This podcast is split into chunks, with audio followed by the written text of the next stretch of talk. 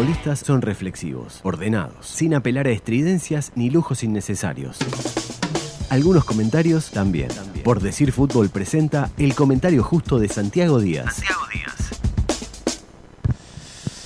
Amigas y amigos de M24 y por decir fútbol, eh, Peñarol ganó 1 a 0 en un partido que empezó siendo atractivo y terminó, la verdad, siendo una especie de adefesio futbolístico. Porque la verdad que los últimos 10 minutos fueron una cosa increíble, con Danubio volcándose al ataque, tirando la pelota al área, Peñarol despejándola para cualquier lado, desperdiciando una cantidad de conducciones y contragolpes que podrían haber prosperado.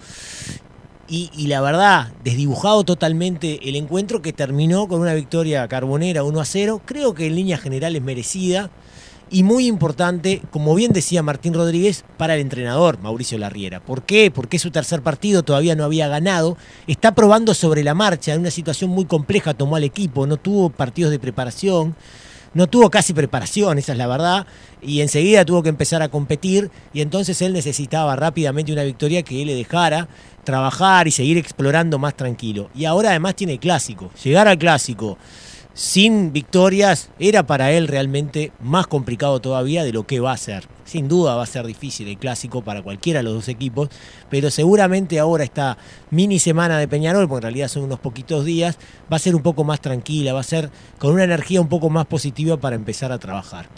Los primeros 15 minutos del partido de hoy entre Peñarol y Danubio fueron bastante interesantes, movidos.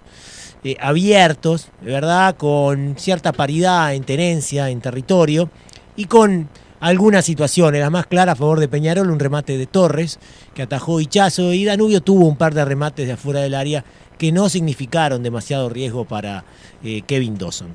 Lo mejor de Peñarol pasó a partir del minuto 15 y hasta el minuto 30 del primer tiempo. Ahí la verdad es que Peñarol hizo un buen partido con Gargano como eje, tomando el balón, manejándolo bien, distribuyendo eh, la pelota con, criterio y además eh, generando ciertas superioridades, especialmente por la banda izquierda, con Torres y Piquerés, y fallando un poquito en el último toque, en la definición. De todas maneras, tuvo un gol Peñarol, que para mí fue lícito, para mí no fue offside, en el cual eh, Giovanni González finaliza excelentemente una jugada ya de por sí muy bien concebida por los jugadores de Peñarol. Varios de ellos participaron allí por el carril central y el árbitro, o en línea mejor dicho, terminó anulando eh, el gol. Eso fue lo mejor de Peñarol, entre los 15 y los 30 minutos. Después Danubio me parece que se acomodó un poco mejor, referenció mejor a Gargano, no lo dejó jugar y entreveró otra vez el partido y el primer tiempo terminó siendo otra vez parejo e incluso con un Danubio que generó un par de ocasiones bastante peligrosas, especialmente una de carrera hubo una de la bandeira y después hubo un par de centros también peligrosos desde la derecha que fueron bien controlados o bien despejados por la defensa de, Peñarol. Danubio tuvo que hacer un cambio ya en el primer tiempo, ¿verdad? Em, eh, por, la lesión, calculo yo, de Silvera, porque si no, no se explica mucho por qué salió, ingresando Mercado eh, como volante derecho, Mercado que incluso después terminó saliendo en el transcurso de los segundos 45 minutos. ¿Qué pasó especialmente en esos 45 eh, minutos finales? Danubio trató de darle otro toque a su rendimiento. Trató de ir a buscar el partido más arriba. Adelantó el bloque, adelantó la presión y tuvo 10 minutos en los que no generó ocasiones, pero fue mucho más el protagonista del partido. Porque el partido pasó a jugarse más cerca de, de Dawson, sin generar ocasiones, pero sin dejarle la pelota a, Peñarol y eh, disputándole claramente el territorio a Peñarol. Fue poco intenso ese dominio de Danubio porque no generó ocasiones, porque no forzó grandes atajadas de Dawson ni nada que se le parezca, ni siquiera tuvo grandes remates al arco. Y también duró muy poquito, porque habrá durado 10 minutos. Después Peñarol se volvió a acomodar, ¿verdad? Eh, empezó otra vez a, sentirse más cómodo, a sacarse un poco a Danubio de, arriba y el partido se emparejó eh, muchísimo. Y, lentamente Peñarol se fue sintiendo cada vez más seguro en el juego hasta que hizo el gol, que fue una muy buena jugada de Torres. En realidad el, autor intelectual del gol fue Torres, con un pase brillante, filtrado, entre el lateral derecho y el zaguero eh, derecho un pase similar, digamos, para que la gente se haga una idea aproximada eh, al pase que le metió Teranza al propio Torres en el gol frente a Defensor Sporting. Para que se hagan una idea, no fue igual, no es el mismo pase, pero es en esa zona que se filtró el balón para que ingresara Piquerés, jugador importante a mi gusto en Peñarol, especialmente en materia ofensiva, y su centro fuera muy preciso para que en el segundo palo ingresara ya sin marca y con portería vacía Britos para colocar el 1 a 0. Una definición muy sencilla para Britos, con el pie, el pase rastrero, suave, era prácticamente imposible de, errar, y Peñarol que se ponía 1 a 0. Era justo, no era justo, y bueno, en realidad a Peñarol le habían anulado un gol en el primer tiempo que a mí me parece que fue lícito. Peñarol había sido el protagonista generalmente en el primer tiempo. Parece que, estaba bien el gol para, Peñarol, o, para decirlo de otra manera, para no hablar de justicia, creo que de alguna manera reflejaba lo que había sido el partido hasta ahora en cuanto al desarrollo del juego. Capaz que podemos hablar más en esos términos que en términos de justicia o de merecimiento.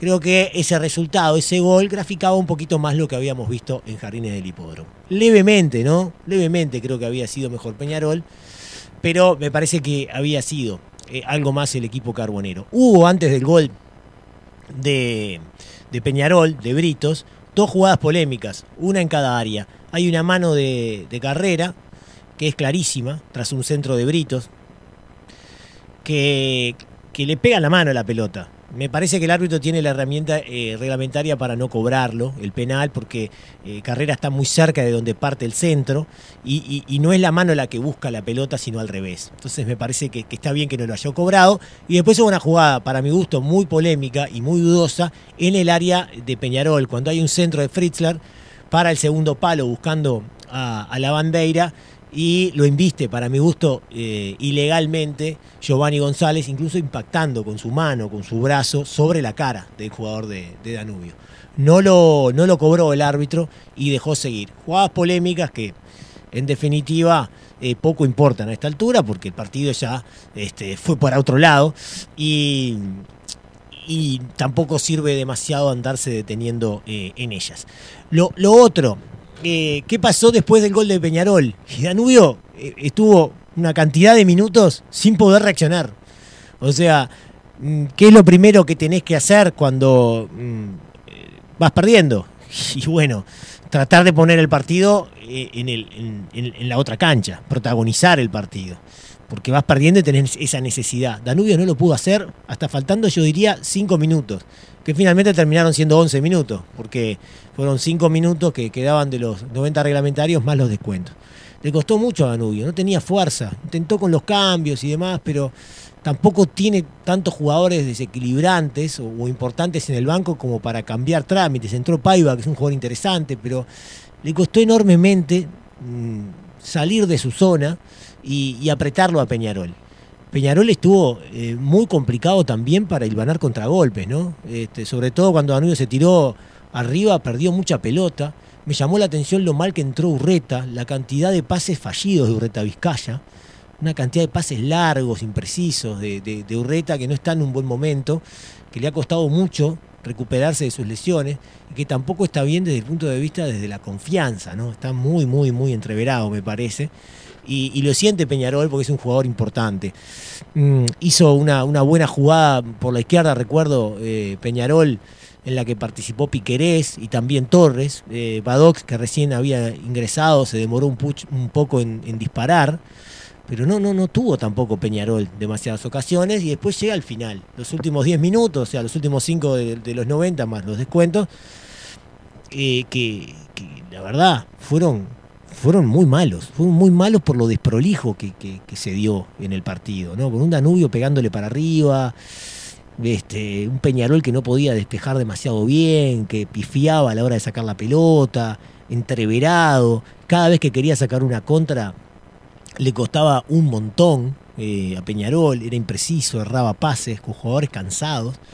Y Martín Rodríguez me decía algo, ¿no? ¿Cómo también el tema de los cambios como que desnaturaliza totalmente los partidos. Y es verdad, son cinco jugadores, es prácticamente la mitad del equipo que vos estás cambiando. Entonces ya es como que todo se desnaturaliza. Y en realidad a los jugadores me parece que ingresan, les cuesta mucho ingresar en colectivos que son muy diferentes a los que empiezan los partidos. Entonces es cierto que hay jugadores que están cansados y todo lo demás, vos que querés darle más intensidad, y no sé si terminás consiguiendo el, objetivo cuando realizás tantos cambios. Yo creo que Peñarol hizo demasiados cambios y, terminó eh, perdiendo posibilidades ofensivas. eh, algunos cambios fueron obligados, como por ejemplo la salida de, Formiliano, ¿no? que mm, tuvo una dolencia muscular y salió y entró Robert Herrera, me imagino por precaución para cuidarlo por, para el clásico, pero capaz que otros jugadores se podrían haber quedado en cancha como se quedaban antes cuando había tres cambios. No sé, a nadie se le ocurría, uy, mirá, qué bueno hubiera estado que dos cambios más. Eh, a veces tenés los cinco cambios y está, los tengo que hacer todos, y en realidad no es así. No, no, no, no, no hay necesidad de hacer los cambios siempre. Pero bueno, tal, los técnicos obviamente que en ese aspecto manejan los planteles mucho mejor de lo que lo haría yo. Pero a veces me da, me da esa sensación de que los partidos se desnaturalizan un montón. Y en el caso de Danubio lo mismo. Eh, Ramos sacó a un jugador que ya había puesto en determinado momento del juego, ¿no? Y, el equipo nunca consiguió hilvanar jugadas, preocuparlo de verdad a Peñarol, más allá de los cinco minutos finales, con los pelotazos, con los corners, con los centros del costado, realmente muy, muy poco. Para Peñarol importante victoria, más allá de cómo la consiguió, no, no, no fue un gran rendimiento, creo que tuvo 15 minutos buenos, destacables. Creo que eso es este, el punto de partida que tiene que mirar Peñarol para, construir un, rendimiento mejor. Y después, bueno, en la lucha ante un equipo que tiene enormes dificultades desde todo punto de vista. Pero para la Riera es importante manejarse con, mucho más tranquilidad, esperar el clásico y tratar de empezar a construir un rendimiento y a través del rendimiento la llegada de los resultados. Y, Danubio es, realmente complicado, muy complicado. Fíjense ustedes, ya jugó tres partidos, no ganó ninguno, perdió todos, recibió seis goles y no anotó ninguno. Hoy decía em, Guzmán, tiene 17 goles en el campeonato. 17 goles en el campeonato, un campeonato que ya es largo, porque hay que sumarle la apertura, el intermedio, los tres de clausura. Muchas dificultades y poca respuesta futbolística.